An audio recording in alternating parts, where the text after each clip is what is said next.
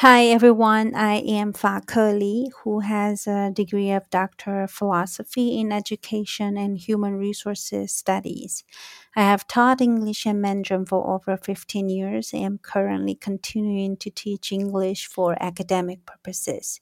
My research areas focus on methodologies in English for academic purposes text mining in social media about depression and indigenous methodologies in learning statist- statistical significance. And today, uh, sadly, I'm going to talk about something that makes me sad.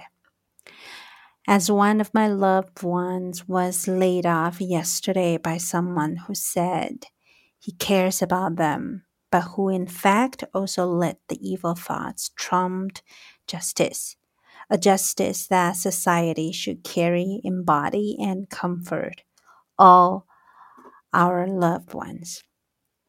All right, here you go, the poem. No name yet for this poem, but can a letter of laid off erase this anger? Can the excuse of employment scrape off the pain of injustice? When power is so indifferent and making the ideology of standardized, perfect employees. Fuck off.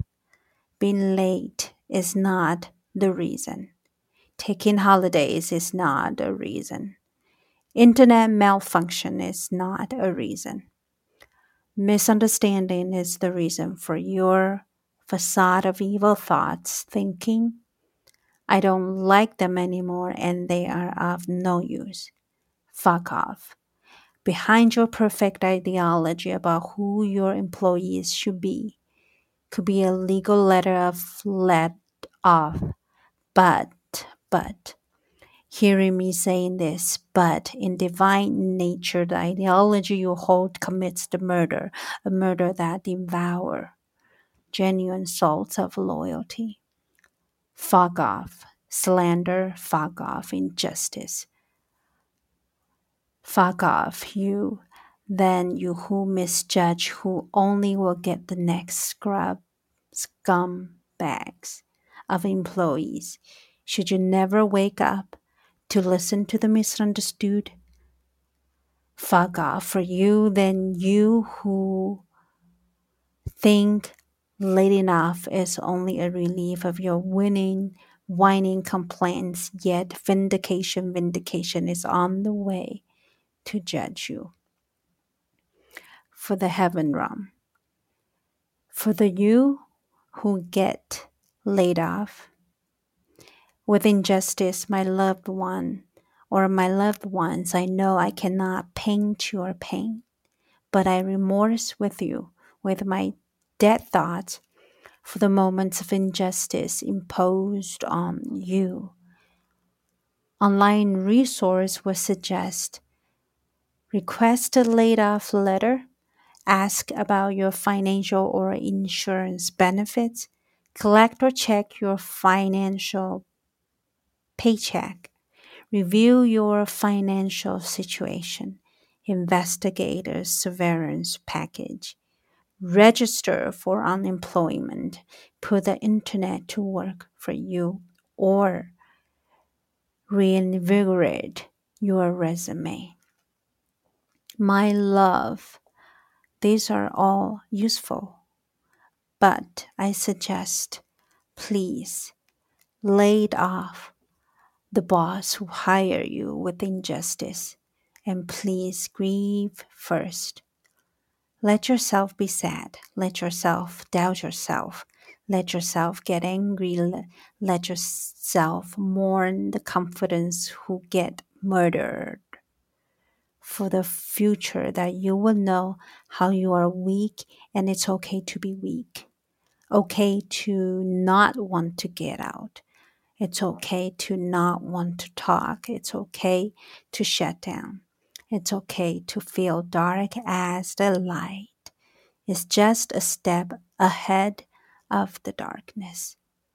I might have theories about unemployment, but I know so well from the moment of my conscious, unconscious, ingenuous, indigenous, capricious, ambitious thoughts that I cannot ease your traumatic experiences of feeling rejected. Rejection, rejection is the word. Rejection, a dismissing, a refusing of a proposal, ideal, etc. Defined by Google Dictionary, the act of refusing to accept, use, or believe someone or something. Defined by the Cambridge Dictionary online. The action of rejecting, the state of being rejected, an immune response in which foreign tissue, as of a skin graft or transplanted organ, is attacked by immune system components of the recipient organism. Defined by the Merriam Webster Dictionary since 1828. Having synonyms, the similar meaning of words or phrase such as elimination, exclusion, repudiation, veto, bounds, brush off, dismissal, dismissal, turn down, renunciation, rebuff, disallowance, thumbs down as a slap in the face in the faces of all of your hearts. Only knowing all these definitions of rejection swaying might in your mind be bleak waiting of pulling yourself from the self denying and only wish I could convince you now at this moment of nothing doing that your worth is more than just a no dice, kicking teeth, hard times, rejection of injustice. Don't get me wrong. You don't have to feel okay now. You don't have to convince by me now.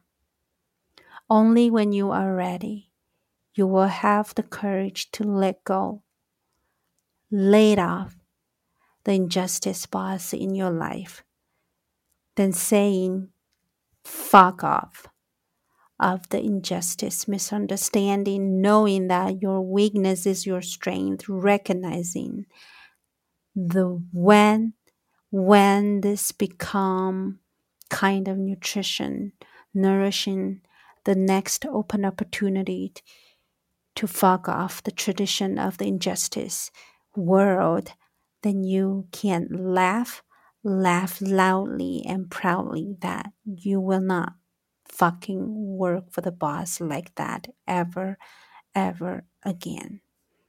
For now, just embrace your vulnerability. In Wikipedia, vulnerability refers to the quality of state of being exposed to the possibility of being attacked or harmed either physically or emotionally. A window of vulnerability is a time frame with which defensive measures are diminished, compromised, or lacking. This poem is dedicated to a loved one of mine who just got laid off, which was unjust.